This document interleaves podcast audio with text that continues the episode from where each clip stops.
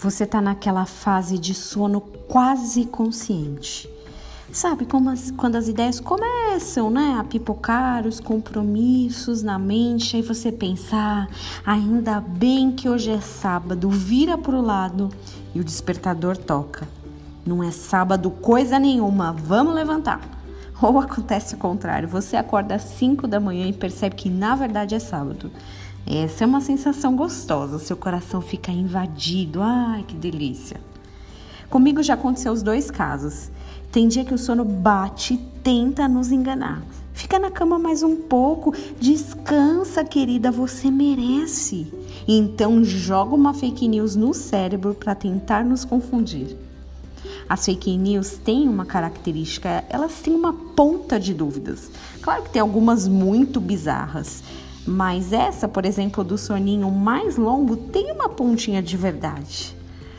E pior do que os outros tentarem nos enganar é quando nós mesmos tentamos nos enganar.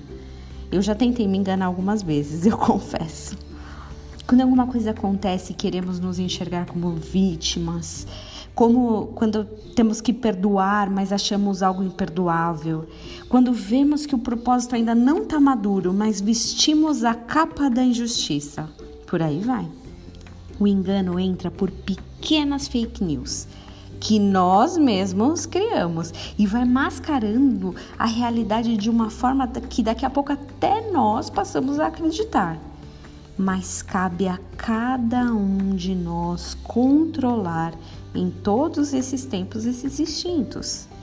Tiago 1, 22 já nos alerta: Tornai-vos, pois, praticantes da palavra e não somente ouvintes, enganando-vos a vós mesmo. Dá para se enganar. E só há uma forma de não cair em armadilhas: ouvindo a palavra e praticando o que ela diz. Não adianta dizer que não sabe porque alguma coisa está acontecendo em, na sua vida ou na minha. Ah, não sei porque isso está acontecendo comigo. No fundo, no fundo, nós não somos lá tão praticantes dessas verdades, né? Bom, só para te avisar, hoje é terça. Levanta que é dia de trabalho. Tenha um dia abençoado em nome de Jesus.